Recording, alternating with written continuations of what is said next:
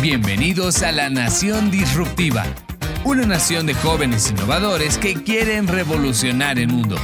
En el episodio de hoy, diseñadores gráficos en la industria de los videojuegos. Bienvenidos. Bueno, bienvenidos a todos a un nuevo capítulo de esta serie de podcast. Mi nombre es Adrián Ortiz Mérida, actualmente soy estudiante de la Unifrance en la sede Cochabamba estoy en quinto semestre de diseño gráfico y actualmente estoy trabajando como ilustrador y soy como director de arte ahorita de una empresa pequeña que están haciendo como un emprendimiento que es Mampel Skyliner, que justamente se dedica al desarrollo de videojuegos que trabajamos principalmente con equipos internacionales, que eso les voy a comentar ya un poco, un poco después. Y bueno, quiero darle la bienvenida igual a Sebastián Pastor, que ahora nos acompaña. Y bueno, hola Sebas. Hola, eh, ¿qué tal Adrián? Eh, bueno, un gusto estar acá igual en el podcast. Eh, bueno, sí creo que tenemos una historia bastante similar con Adrián. Eh, yo, yo soy licenciado de Publicidad y Marketing de Unifrance, de la sede de La Paz. Eh, acabé más o menos el 2017, creo, y no me gradué hasta el 2019. Eh, y bueno, yo igual estuve como que, básicamente desde que salí del colegio haciendo videojuegos, justamente la parte visual.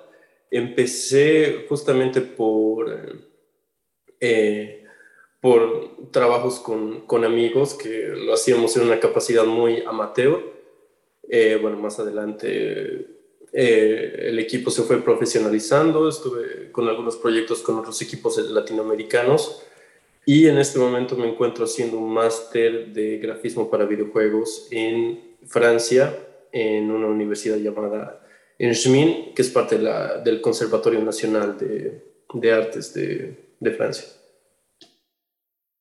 Buenísimo. Y justo uno de los temas que estabas tocando de que, o sea, que uno empieza, digamos, con lo que son equipos amateurs. Por ejemplo, en mi equipo no somos personas tan especializadas, pero es como que vamos aprendiendo sobre la marcha. Yo, por ejemplo, si bien me dedicaba a la ilustración, ahora estamos entrando a lo que es un poco la animación, entonces estamos como como viendo qué tal. Y algo que es bien interesante, igual es que en cualquier equipo hay un montón de personas, o sea, tal vez no un montón, pero son personas especializadas en cada área. Por ejemplo, nosotros, bueno, si yo bien soy artista, estamos trabajando con una persona que está justamente encargada de marketing, otra persona que se encarga del diseño del videojuego como tal, del arte conceptual, otra persona que hace la música, otra persona que programa. Entonces, es interesante cómo se van juntando todas las, todas las especialidades, digamos para algo que al final les gusta a todos, digamos. Eso, eso me, me, me, fascina de los videojuegos, cómo reúne perfiles bastante distintos y los hace trabajar en, equipo. Y bueno, o sea, eso requiere justamente un, o sea, un nivel de entendimiento y de comunicación y puedes decir hasta empatía por el tipo de trabajo que tiene otro, que es muy interesante. Eh, Sí, a, a, mí me pasó algo así, más o menos, que, que un, el amigo de la mamá de mi otro amigo con el que dibujábamos en el colegio, con el que solíamos hacer cómics, eh, nos dijo, eh, ¿quién hace videojuegos? Nosotros, claro que sí. Entonces él hacía la programación y nosotros eh, dibujábamos el momento y como tú dices, el paso inmediato una vez que estás en eso es ponerte a animar, y, bueno, empezar a hacer todo, todo el arte, bueno, volverte más eh, apto a las tecnicidades que vienen con el hecho de hacer arte para videojuegos y, y bueno, sí, de ir entendiendo las cosas. O sea, el, el, primer equipo con el que trabajaba estaba muy lejos de, de, de estar eh, de tener una buena composición como, como, el que tú me describes, que tienes en el momento. Me parece re cool eso. Eh, yo he estado igual en esto de los estudios independientes en Bolivia un buen tiempo y sí me parece eh, me parece súper interesante cómo puede irse desarrollando todo eso, ¿no? Y bueno, acá es interesante ver que al final de cuentas no es muy distinto eh, la composición de los equipos. Veo ciertos detalles que no había visto antes, lo cual me parece muy interesante, pero al final de cuentas es, es esto, ¿no? O sea, incluso en la educación que tenemos acá, el primer semestre nos han hecho programar a todos, eh, nos, han, nos han hecho eh, ver la parte psicológica a todos, y cosas así. Eh, bueno, eh, me olvidé de comentar, me encuentro en este momento en Angoulême, en, en Francia. Eh, acá es una ciudad bastante mm, importante artísticamente para Francia, porque aquí se hace el Festival de Cómics de Angoulême, que es el más grande de Europa y creo que del mundo, no estoy seguro, pero, pero, pero es, es un lugar importante por eso. Entonces es como que hay mucho movimiento artístico acá. No es específico, creo que somos la, creo que solo hay dos escuelas de videojuegos en esta ciudad, pero bueno, es, es como una comunidad artística bien bonita, entonces eso es igual, está interesante. Eso me encanta igual que, o sea, en, hay ciertos países en los que se les da esto un campo específico. Por ejemplo, la directora de mi, de, de bueno, del, de la empresa en la que estoy, ahorita está en, ay, ¿qué se llama? En Suecia haciendo, está haciendo su maestrado allá y bueno, ya está también como estudiante y nos postula, digamos, a lo que son game jams o cosas así, digamos, para participar con el proyecto. Y algo que, algo que te quería preguntar, que segura, seguramente muchos de los que van a, van a escuchar esto se van a preguntar igualmente, ¿cómo postulaste a la, a la maestría en, en, bueno, en un país como Francia, digamos? Ok, eh, eso da muchas vueltas, porque... Eh, o sea, fue, fue bastante indirecto. O sea, lo que pasó es que, eh, como, como te comenté hace un, hace un rato, de que eh, una vez que eres un dibujante y empiezas a hacer videojuegos como, como, como puedes, como un amateur, te das cuenta de que tienes que aprender a animar de alguna forma, ¿no? Entonces, yo a la vez que hacía la carrera en Unifrance, me metí a todos los talleres que se podía de animación, eh, principalmente en, en, la Fundación Patiño, que acá es la que más ayuda al cómic y la animación. Creo que en Cochabamba también eh, tienen actividades y todo. Em, y bueno, eh, ahí yo me empecé a involucrar más y más en la animación. Terminé trabajando en cortometrajes como animador 2D y todo, ya como que dejando por un tiempo los videojuegos de lado y ahí resulta que eh, me invitan como oyente a un, a un evento en el que iban a traer profesionales de, la industria de la animación de varios lugares del mundo a discutir sobre cómo puede mejorar la animación en Bolivia. Y bueno, ahí a los, a, los oyentes, o sea, como que no participábamos mucho, pero hubo un momento incluso en el que nos dejaron hacer un pitch. Un pitch es una presentación de un proyecto que tengas y yo no tenía ningún proyecto de animación per se, pero sí tenía un proyecto de videojuego que en ese momento estábamos desarrollando con mis amigos.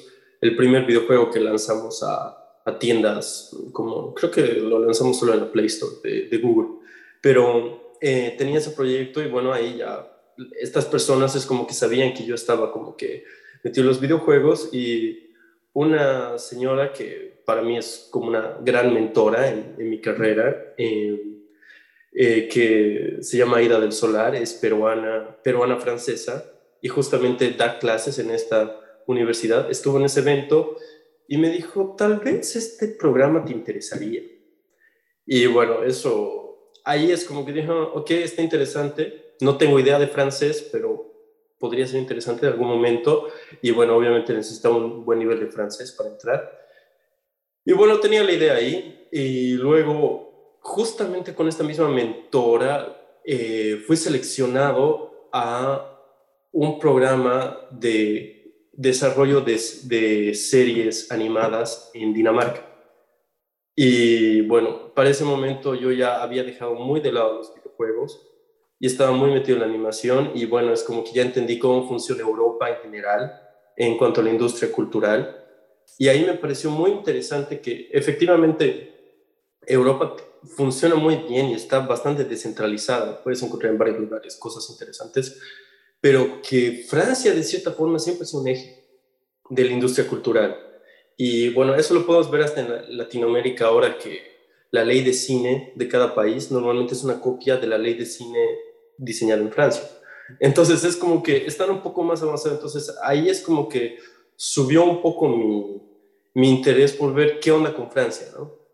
Y, y, bueno, luego, luego de un tiempo en la pandemia, postulando para otra cosa, vuelvo a contactar a esta, a esta mi mentora porque necesitaba una, una carta de recomendación para un programa eh, que nada que ver con, con, esto, que igual era de animación. Y, y bueno, ella me dice, eh, está bien, o sea, eh, te, te, hago la carta de recomendación y todo, pero yo creo que también necesitas un máster, así como que, ¿te acuerdas que te dije este lugar? Podría ser interesante, te pongo en contacto y todo, y bueno, ahí empecé a entender mejor cómo era la cosa, y en medio de, en medio de la pandemia que no había mucho que hacer, porque estábamos todos encerrados en nuestras casas, me puse a aprender francés y a postular. Y, y bueno, tuve la suerte de que, de que me aceptaran. Yo entré, bueno, o sea, esta es una universidad que tiene muchos perfiles distintos. Eh, o sea, manejan a los artistas, bueno, aquí que los llaman grafistas, eh, tienen programadores, eh, game designers, que, bueno, para que no haya una confusión entre diseñador como un diseñador gráfico y diseñador de juegos, un game designer es el que diseña la experiencia de juego. O sea, es el que dice, ok, vamos a tener este nivel en el que el jugador tiene que atravesar un, un corredor y se va a encontrar con enemigos, dónde vamos a poner los enemigos, todo eso es lo que es un game designer, ¿no? De ahí, bueno, había administración para, para videojuegos, eh, ergonomía, no sé si ya lo mencioné, entonces, hay estas especialidades, pero igual dentro de la especialidad de grafistas es como que no hay un solo perfil. O sea, normalmente se busca alguien que sepa hacer 3D y 2D, no necesariamente 2D, pero yo venía muy cargado del 2D y con poca experiencia el 3D. Y bueno, yo expliqué, la, ahí hacía como una apuesta más o menos, de, de que tú vas a venderte de una forma eh, en las entrevistas muy específica y decir, ok, em, este es mi perfil. Y si les gusta ese perfil, bueno, eh, estás adentro, ¿no? Y yo ahí dije, bueno, eh, yo hago mucho de concept art y me gusta el diseño de mundos y yo vengo de un contexto cultural distinto, entonces seguramente tengo que aportar al grupo en ese sentido. Y bueno, parece que les gustó y bueno, eh, eh, acabé dentro. Buenísimo, pero Explicación, pero bueno. no, la verdad, la verdad, súper increíble. Había una parte que dijiste, ay, pucha, se me acaba de ir, pero en lo que es, digamos, lo que es o sea, presentarse uno, digamos, a, lo que son este tipo de empresas, de, poder se puede. Y es, y la verdad es bastante abierto, no es como se piensa normalmente. Por ejemplo, o sea, a partir, a partir de algunos jams que nosotros tuvimos, pudimos entrar a cursos, o sea, no, a grupos, a grupos de, ay, pucha, de, pucha, me olvidé, y está aquí al ladito, Discord a grupos de Discord, digamos, donde, donde hay gente especialista, digamos, y comparte sus trabajos y así. Y hay una que otra persona que hay canales especializados justo para mandar lo que son portafolios y todo eso. Y fuera, fuera de que, ah, que la U, que no sé qué, es, es de verdad que hay, gracias a, gracias a algunas materias, por ejemplo, he podido yo armar mejor mi portafolio. Y gracias a eso igual he podido entrar porque he podido hacer justo lo que es a la parte de al menos en mi caso, la parte de ilustración, la razón por la que me aceptaron de lo que era diseño de personajes, un poco, igual investigué un poco por mi cuenta, haciendo distintos cursos, como tú dices, porque esto es bastante autodidacta, la verdad. Uno ve algo que le falta y, bueno, tienen que empezar a aprender y empezar a ver todas esas cosas. Y es muy increíble, la verdad. Y bueno, ese, ese, era el, ese, era el, punto que quería tocar, que en realidad es, es bien posible entrar a este tipo de industrias la cosa es meterle nomás, o sea, meterle como armar algo que sea presentable, digamos, algo que uno sabe que las personas les va como a interesar en el área que uno se vaya a especializar y ir aprendiendo siempre un poco más, un poco más, digamos, y a ver, a ver, hasta que alguien, acepte, digamos, el trabajo y realmente formar parte de un equipo así es bastante, es bastante hasta emocionante porque uno comparte realmente la perspectiva de diferentes áreas y va entendiendo qué hace cada una, digamos. Sí, a ver, eh, sobre, lo que, sobre lo que has dicho, eh, quisiera profundizar en algunos eh, puntos. seguramente para los que escuchen esto, que no, que no estén muy al tanto de lo que son las jams, me parece súper importante que tomen eso en cuenta. Eh, las jams son estos eventos de uno o dos días en los que se generan videojuegos sin un fin profesional, digamos, a veces es por entretenimiento, por relacionarse y por mejorar tus habilidades, que están re buenos. Hay la Global Game Jam, que fue el mes pasado, que es es un fin de semana y, bueno, está por todo el mundo. Y eh, bueno, en Bolivia eh, yo sé que los que siempre están como que organizando eso, al menos en La Paz, son la ABB, la Asociación Boliviana de Videojuegos, con los que he tenido, eh, o sea, con ellos he trabajado, digamos, como profesor de, cursos y también ayudando una vez en un, en un evento internacional que armaron. Eh, las jams me parecen una de las mejores formas para entrar a esto, ¿no? O sea, si es que estamos hablando de, de alguien que viene con un perfil de diseñador gráfico y que quiere empezar a entender cuál puede ser su rol, qué cosas le falta aprender, qué cosas tiene que aprender luego, me parece que ese es uno de los mejores lugares para, para empezar a, a entender cuál puede ser tu rol dentro de los videojuegos. Me, me parece súper interesante eh, que eh, lo que dices, de que sí, justamente va por eso. Yo sabía que iba a tener que hablar de eso, eh, pero, pero bueno, al final lo dijiste tú y es, tal cual como lo dijiste. Y mm, es bien interesante que al final, o sea, em, igual hablando de, del tema de ser autodidacta, em, yo estoy justamente por primera vez con una educación formal dentro de lo que son los videojuegos. Pero igual, el nivel de grafismo en el que, en, el que nos tienen es justamente bien generalista, ¿no? O sea, de que, de que, ok, van a entender todo el workflow de 3D, desde concept hasta, hasta la animación final y la integración a un game engine, pero eso hace que no tengamos como que una, el tiempo para especializarnos si es que queremos empezar a especializarnos en algo, ¿no? Y, la, y bueno, ahí ves que todos igual eh, terminan siendo lo más autodidactas posibles. Es en, en, esto, y bueno, creo que en cualquier cosa en, en el mundo en el que vivimos ahora, aprender a aprender es súper importante. Y, y, y, saber que, o sea, yo siento que tal vez podría haber avanzado más rápido en la vida si es que hubiera tenido eso en cuenta, o sea, de que estamos en un mundo en el que no necesitas que un profesor te venga a decir, ok, eh, tienes que hacer las cosas, y tal vez el profesor no sabe bien cómo se hacen las cosas, pero si tú averiguas sobre el tema en YouTube, vas a encontrar miles de otras maneras, y bueno, hay otras plataformas, hay plataformas que se pagan, hay plataformas gratuitas, en las que puedes eh, entender y llegar mucho más lejos en esto. Entonces, al final, yo creo que todos no importa cuál, sea su proceso, tienen que pasar por este proceso de auto, autoaprendizaje, ¿no? Y eso me parece súper interesante que, bueno, que esté claro eso. Y me parece importante. Claro. Yendo así a lo que yo estoy haciendo ahorita particularmente, o sea, yo entré como diseñador de personajes y dije, ah, yo voy a hacer personajes que no sé qué, porque hasta eso me dijeron cuando me entrevistaron. Pero al final terminamos haciendo lo que era la temas de UI UX, que es la interfaz. sí, sí, sí.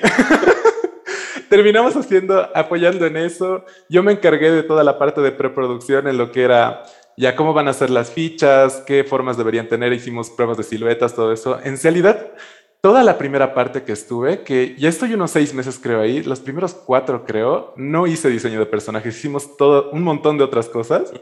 Luego ya cuando empezamos a entrar ya también tenía que aprender lo que era diseño de escenarios. Entonces, eso es, una, eso es algo que yo, por ejemplo, no entendía. Y como tú dices, o sea, empecé viendo tutoriales, todo así, digamos, para entender ya cómo manejan esto las formas, a temas de composición, todo eso, para ver qué tal se podía mejorar, digamos, en esto.